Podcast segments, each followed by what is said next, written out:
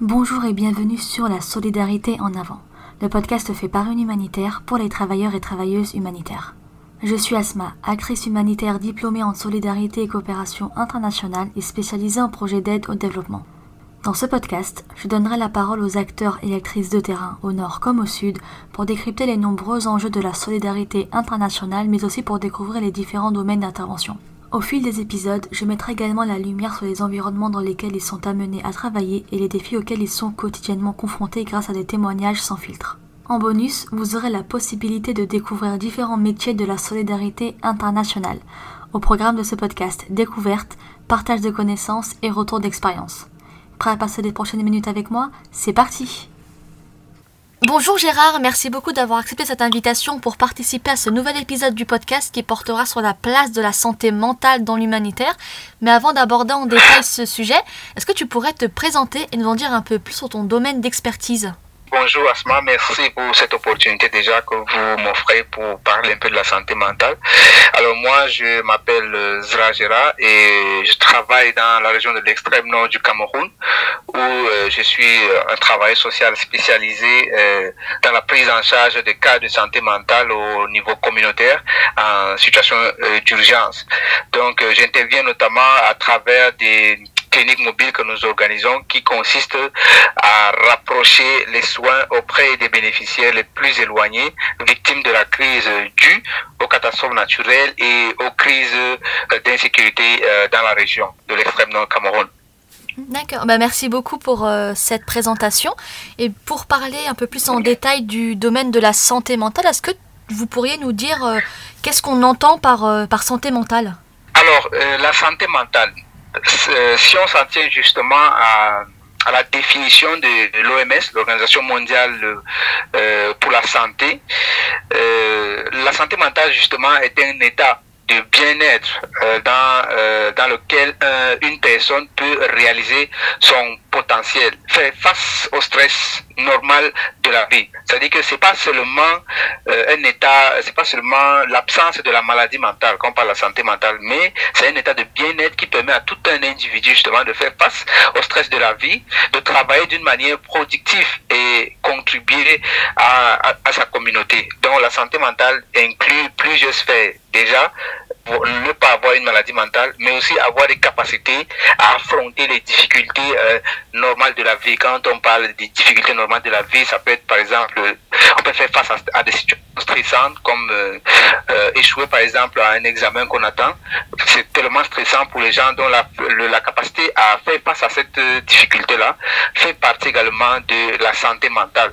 Donc, il est important également de noter que dans certaines régions, justement, dans le Sahel, la, population a tendance à assimiler la santé mentale à la folie. Or, c'est pas la même chose. Ce qui est vraiment une fausse perception. Euh, notre travail consiste également à démystifier justement cette perception-là qu'on a de la santé mentale et à, la sortie des préjugés en expliquant qu'il s'agit d'une maladie comme les autres et qu'il est possible justement de trouver la guérison au niveau communautaire tant qu'au niveau hospitalier. Donc la santé mentale, c'est un état de bien-être. Bah, merci beaucoup pour, euh, pour cette définition. Alors, il faut savoir que moi, c'est vraiment un domaine euh, tout nouveau pour moi et que j'ai pu euh, connaître bah, quand on s'est rencontrés en face à face lors de, choses qu'on a pu faire ensemble. Et c'est vraiment quelque chose qui m'a beaucoup, beaucoup intéressé, d'où la volonté de mettre ça en avant dans cet épisode du jour. Et est-ce que vous pourriez nous dire pourquoi prendre en compte ce volet-là et pourquoi l'intégrer dans les actions humanitaires? Déjà, lorsqu'on parle de l'action humanitaire, il est essentiel de, de, prendre en compte la santé mentale. Pourquoi? Parce que quand on parle de l'action humanitaire, ça veut dire qu'il y a déjà une crise en amont. Et chaque crise engendre des traumatismes au sein de l'individu et au sein de la communauté euh, en général. Et ils doivent être abordés de manière appropriée pour favoriser justement euh, la, résilience et la guérison. Donc ignorer la santé mentale de populations accompagnées peuvent entraîner une détérioration de leur bien-être psychosocial et augmenter des troubles mentaux non traités. Parce que quand on parle de santé mentale, tout commence d'abord par euh, l'anxiété ou euh, le stress, l'état de stress post-traumatique. Et quand on parle de humanitaire, le stress est imminent. Nous sommes tout le temps stressés parce que les, conditions séance, il y a un dynamisme qui inclut le plan social, le plan économique le, le, plan environnemental. Et tant qu'on ne prend pas en compte justement ce volet-là, ça peut justement détériorer leur bien-être qui est déjà compromis, exacerbé par cette crise humanitaire. Et il y aura une augmentation de troubles mentaux non traités, ainsi des conséquences négatives sur euh, leur capacité à se reconstruire et à se réintégrer euh, euh, et à se réintégrer durablement peut survenir. Mais quand on prend en compte ce volet-là, vous allez voir que nous pouvons gérer justement ces stress-là qui, euh, qui sont souvent, euh, comment dirais-je, énormes et qui peut conduire justement à la maladie mentale. Parce que quand on parle de santé mentale, il y a d'abord des problèmes de santé mentale, c'est-à-dire que ce sont les difficultés qu'on fait face généralement. Il y a maintenant les, les, les, les il y a également les maladies mentales qu'on appelle généralement la dépression, euh, de stress post-traumatique, euh, l'épilepsie, tout ça là, ce sont les maladies mentales. Mais quand il y a une crise humanitaire, il y a des problèmes de santé mentale. Si on arrive à bien gérer les sujets où les, les, les bénéficiaires ne vont pas développer les maladies mentales, mais auront justement la possibilité d'avoir une résilience et une intégration au sein de leur communauté. Voilà pourquoi on doit prendre en compte euh, ce volet-là dans l'action humanitaire. Et du coup, juste un peu avant, euh, vous parliez euh, un peu des risques. Et pour approfondir un peu plus ce sujet-là, quels sont les risques vraiment de ne pas prendre en compte la santé mentale des populations qu'on accompagne dans les projets? En, négligeant la santé mentale de ces populations accompagnées, surtout en contexte de crise, on risque, en contexte de crise humanitaire bien sûr, on risque de voir une détérioration nette de leur état psychologique et émotionnel une augmentation des troubles mentaux qui sont déjà euh, en, gestation et qui ne sont pas diagnostiqués et non traités. Parce que quand on parle justement de l'action humanitaire, les organisations euh, non gouvernementales et également d'autres structures ont tendance à prioriser, à prioriser les services sociaux de base, notamment l'accès à à la nutrition, la sécurité alimentaire, l'abri, le wash et autres, mais on néglige plus le volet santé mentale, qui est un volet très important. Et si on ne prend pas ça en, compte, justement, il y aura une augmentation des troubles mentaux qui ne sont pas diagnostiqués et non traités, ainsi qu'une diminution de leur capacité à remettre, à, se remettre justement des traumatismes vécus. Donc cela peut également entraîner des problèmes de cohésion sociale, des difficultés d'adaptation, parce que les personnes qui euh, vivent avec euh, ces problèmes-là, des problèmes de santé mentale, se voient généralement euh, discriminées dans la société et n'intègrent pas certaines communautés. Donc il y a également ce problème de cohésion sociale et une difficulté d'adaptation. Et ça peut également compromettre la durabilité de l'action humanitaire en question même.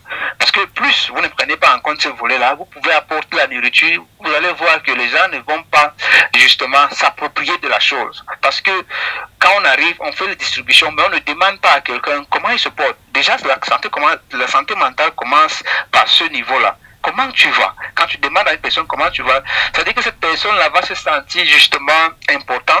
Et, et, et c'est là, ce sont les, on appelle ça les premiers secours psychologiques. Ce sont ces actions minimes qui peuvent justement favoriser la guérison. Et si on ne prend pas ça en compte, surtout dans les actions humanitaires, ça sera vraiment euh, compromettre la durabilité de l'action humanitaire. Du coup, vous disiez à un moment là dans, dans ce que vous euh, mettez en avant qu'en tant qu'ONG, quand elles vont arriver sur place et répondre à un besoin, elles ne vont pas forcément euh, prendre en compte tous les besoins dont la santé mentale. Et en tant qu'ONG, comment on peut euh, travailler à la prise en compte du volet de santé mentale dans les actions que l'on met en place? Cela se fait d'abord à plusieurs niveaux. Parce que quand on parle de euh, la santé, de, de l'action humanitaire, certaines personnes, certaines ONG pensent euh, de stratégies du dans leur bureau sans toutefois faire d'abord ce qu'on appelle la consultation communautaire, qui consiste vraiment à diagnostiquer le besoin individuel et collectif de communauté pour pouvoir apporter euh, euh, l'assistance. Et l'assistance qu'on peut apporter en tant qu'ONG, c'est justement de, euh, de, de, fournir un appui psychosocial et un soutien aux populations affectées. Ah, et, ça peut se faire de plusieurs manières, en mettant par exemple en place des activités de réadaptation et de rééducation au niveau des camps, s'il s'agit des les camps ou en organisant justement des discussions de groupe pour favoriser justement l'expression des émotions et de partager justement les expériences de tout un chacun et de proposer également des autres activités récréatives. Ça, ce sont des activités focus pour les enfants. Parce que quand il s'agit de l'action humanitaire, quand il s'agit de crise humanitaire, vous allez vous rendre compte que l'éducation est également compromise et d'autres activités. Du coup, les enfants sont en train juste de vadrouiller ça dans les camps. Il faut trouver des activités qui peuvent favoriser leur rééducation, mais aussi qui peuvent leur permettre de, de, de, de, s'exprimer librement. On appelle ça généralement les activités socio-récréatives qui consistent à renforcer justement leur bien-être euh, psychosocial et individuel. Donc voici ces actions-là qu'on peut prendre en compte en tant qu'ONG pour favoriser euh, l'intégration de la santé mentale dans l'action humanitaire. En prenant en compte ces actions-là, vous allez vous voir, vous allez vous rendre compte que plus les, les, les, les bénéficiaires vont s'approprier facilement des programmes humanitaires, mais il y aura également la durabilité de l'action humanitaire dans la communauté. D'accord, donc oui, il y a vraiment différentes, euh, différents moyens de pouvoir euh, prendre ça en compte et le mettre en place. Tout à fait, tout à fait. Et est-ce que, du coup, en citant ces quelques exemples-là, est-ce que vous pourriez mettre en avant un, exemple de projet où vraiment prendre en compte la santé mentale a été primordial pour la bonne euh, tenue du projet, pour son bon impact également? Dans le Sahel et dans la région de l'extrême nord. Un exemple concret, euh, je pense, euh, d'un projet qui a justement pris en compte et continue à prendre en compte ce volet-là, serait le projet euh, de, de, de, de, de l'Organisation internationale pour la migration portant sur l'assistance d'urgence aux populations victimes de la crise de, liée à la crise Boko Haram, qui est un projet qui prend en compte qui est un programme, parce que ce n'est pas un projet, c'est un programme qui a plusieurs volets, notamment l'assistance multisectorielle, euh, focus sur euh, l'assistance en abri, l'assistance en shelter NFI, les not food items, mais également l'assistance en santé mentale. Dans ce projet-là, des services de soutien, euh, dans ce projet-là, la prise en compte de la santé mentale des populations a été primordiale pour favoriser la résilience et la reconstruction des, euh, individuelle. Des services comme le soutien psychosocial ont été mis en place.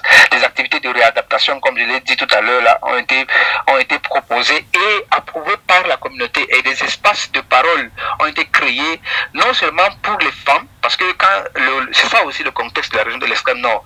Euh, il y a des localités où il n'est pas vraiment évident de, de, de, asseoir les hommes, les femmes et les enfants pour discuter. Il y a ce pesanteur culturel qui est vraiment de taille. Donc nous avons, nous avons euh, mis en place plusieurs euh, espaces de parole spécifiques pour les hommes pour les femmes, également pour les enfants, parce que laisser la parole ne veut pas dire laisser la parole uniquement aux hommes et aux femmes, parce que les enfants également, leur voix, on doit prendre en compte la voix des enfants également. C'est pour ça qu'on a créé ces différents euh, euh, centres-là qui permettent justement aux populations de partager leurs expériences et de se reconstruire sur euh, le plan psychologique. Nous avons également créé des espaces amis enfants sont des espaces après l'éducation formelle.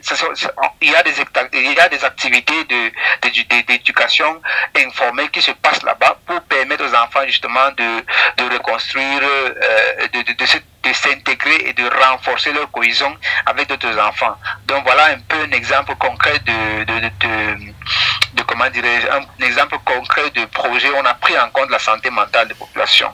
Merci beaucoup pour, euh, pour cet exemple, Gérard. Et si vous auriez une dernière chose à dire pour inciter un peu plus euh, les ONG à vraiment prendre en compte ce volet, parce que bon, de ma maigre expérience, c'est vraiment pour moi euh, un sujet tout nouveau, quelque chose que j'ai vraiment connu, dont j'avais entendu parler, mais que j'ai connu un peu plus en profondeur lorsqu'on a pu se rencontrer. Et Qu'est-ce que vous pourriez dire aux ONG pour vraiment les inciter à, se rendre compte de l'importance de ce volet et à l'intégrer dans leurs projets, dans leurs programmes, peu importe le contexte, peu importe la notion d'urgence ou le contexte développement ou, ou urgence? Ce que moi je peux dire justement à ces ONG, c'est que la santé mentale n'est pas un projet, la santé mentale n'est pas un programme, la santé mentale est un domaine transversal qu'on doit prendre dans tous les clusters en termes d'assistance humanitaire. La santé mentale ne doit pas être un domaine à part entière. C'est un domaine transversal qui doit intégrer tous les aspects de, de, de, de, de l'assistance humanitaire. Parce que vous, vous savez, quand on essaie un peu de faire la consultation pour tous les projets et programmes qui ont été mis, euh, qui ont été implémentés dans le cadre du contexte humanitaire, vous allez vous rendre compte que il y a eu des centaines, voire des milliers de projets qui ont été implémentés, mais on parle toujours d'une inadéquation avec la réalité. Ça veut dire que ce sont des gens qui euh, pensent justement de la stratégie de mise en œuvre au niveau euh, en amont et venir justement imposer ces, euh, ces stratégies-là au niveau communautaire. Or, si on prend en compte les exigences de la santé mentale, du soutien psychosocial, qui consiste justement à, à, à prendre en compte l'avis du bénéficiaire du diagnostic du projet, passant par l'implémentation jusqu'à la conclusion, là, vous allez voir qu'il y aura une nette amélioration, une appropriation de l'action humanitaire et ça va forcément favoriser la durabilité des actions humanitaires. Quand on prend en compte le volet santé mentale, vous allez voir que la souffrance des populations va diminuer et les projets vont fortement réussir. La santé mentale est très pertinente, surtout dans euh, l'action humanitaire. Faisons de, la santé mentale une action transversale dans, dans tous les projets humanitaires. Mais du coup, sur ces beaux conseils, il ne nous reste plus qu'à euh, les mettre en œuvre et appliquer euh, tout ça dans les différents projets et programmes euh, des ONG. Tout à fait, tout à fait. Merci encore Gérard d'avoir accepté cette invitation. Merci d'avoir pris le temps de, de nous définir ce qu'était ce domaine-là, de nous en parler en détail et de nous parler surtout de l'importance que cela euh, représente pour les populations accompagnées, pour les projets et les programmes. Merci beaucoup. Merci à toi également, Asma, pour tout ce que tu fais et pour avoir justement pris le temps pour pouvoir parler de la santé mentale, qui est un domaine que je rappelle bien, qui est oublié, qui est un domaine qu'on ne prend pas tellement en compte, surtout chez nous ici en Afrique, dans le Sahel. Mais c'est un secteur vraiment qui a le besoin, parce que les études ont prouvé que, voilà, surtout dans le Sahel, 20%, il y a une prévalence de 20% de plus. Or, au niveau global, la maladie mentale est de 14%, mais au niveau du Sahel, il est de 20%. Donc, il y a vraiment un gap et c'est un, un élément qu'on doit prendre en compte. Merci à vous d'avoir écouté ce podcast jusqu'au bout. S'il vous a plu, rendez-vous sur les différentes plateformes d'écoute ainsi que sur le site Booster Solidaire pour en découvrir d'autres et n'hésitez pas à me soutenir en laissant 5 étoiles. Retrouvez l'ensemble des notes de ce podcast sous forme d'articles sur le site Booster Solidaire. Pour aller plus loin, si vous souhaitez en savoir plus sur l'invité de cet épisode, n'hésitez pas à consulter les liens mis en avant dans l'article. On se donne rendez-vous au prochain épisode. Belle journée à vous où que vous soyez.